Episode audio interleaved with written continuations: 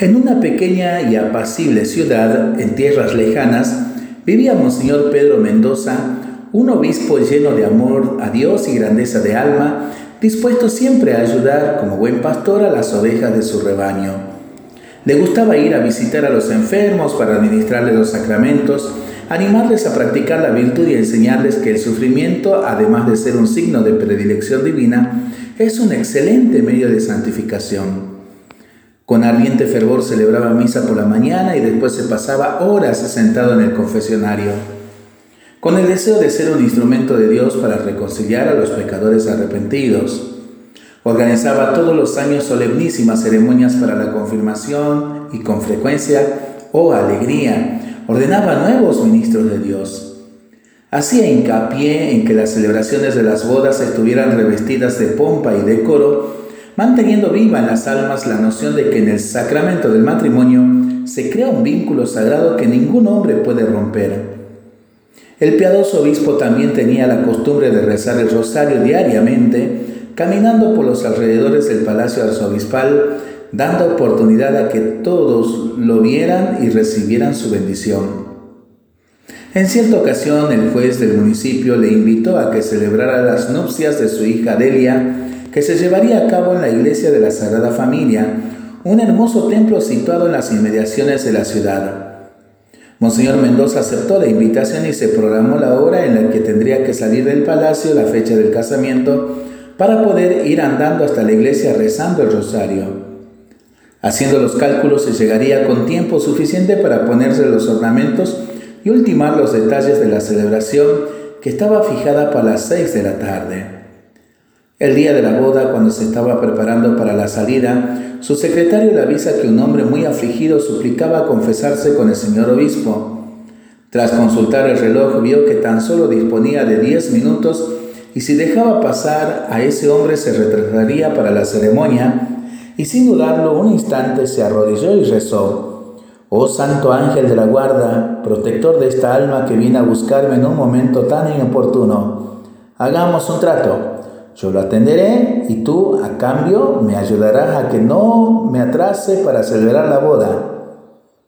Confiado mandó que entrara el hombre. Lo oyó en confesión, le aconsejó y le dio ánimos. Tras la absolución lo despidió con una paternal bendición. Que Dios se lo recompense a vuestra excelencia, le dijo el penitente antes de marcharse, y espero no haberle entorpecido sus horarios. Horarios. Era precisamente lo que le preocupaba a Monseñor Mendoza. Sin embargo, no dejó traslucir sus pensamientos y le respondió que se había quedado muy satisfecho con ayudarlo. Tan pronto como el hombre salió, el prelado se levantó y comenzó a andar a paso rápido. Tomó un atajo y se fue por un antiguo camino de tierra que serpenteaba en medio del bosque, mientras avanzaba bajo los frondosos árboles en cuyas ramas cantaban coloridos pajarillos iba desgranando las cuentas del rosario. Después de unos 20 minutos llegó a un claro desconocido para él. Hacia cualquier parte que mirase solo veía árboles y más árboles, ni un sendero siquiera. ¿Cómo era posible que se desviara tanto de su dirección hasta el punto de llegar a un sitio tan alejado? Tratando de descubrir cuál sería el mejor camino que tomar, ha visto un riachuelo y pensó, voy a seguir el curso del agua confiando en el ángel de la guarda de aquel hombre. Y es lo que hizo. De repente se encontró con una humilde casita y sin titubear llamó a la puerta. Quizá el que viviera allí podría darle algunas indicaciones. Le abrió una mujer y, al percibir que era el obispo, se llenó de admiración. En ese momento se oyó la voz de otra persona que procedía del interior de la vivienda y Monseñor Mendoza quiso saber quién era. Es mi padre, dijo la mujer. Está muriéndose, pero no deja de afirmar que no se va a morir. ¿Podría verlo rápidamente? preguntó el obispo.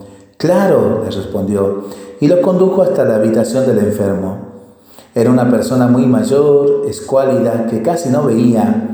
Solo notó la presencia del prelado cuando éste se acercó a su oído y le dijo unas palabras. El enfermo respondió con entera seguridad, no, no me moriré pronto. ¿Por qué dice usted eso? Porque soy católico. Vaya, yo también lo soy, y por caridad le estoy asegurando que su salud está muy grave, por eso necesita prepararse para encontrarse con Dios. Pero le digo totalmente convencido de que no moriré enseguida. Desde los siete años, cuando hice la primera comunión, le pido todos los días a mi ángel de la guarda la gracia de no morir sin recibir los últimos sacramentos. Tengo la certeza de que me recuperaré para levantarme de esta cama e ir a la ciudad a buscar un sacerdote. Por eso insisto diciendo que no me moriré pronto. Conteniendo las lágrimas, Monseñor Mendoza comprendió en ese instante todo lo que le había ocurrido. Era un acuerdo entre los ángeles de la guarda, cada uno queriendo favorecer a su protegido.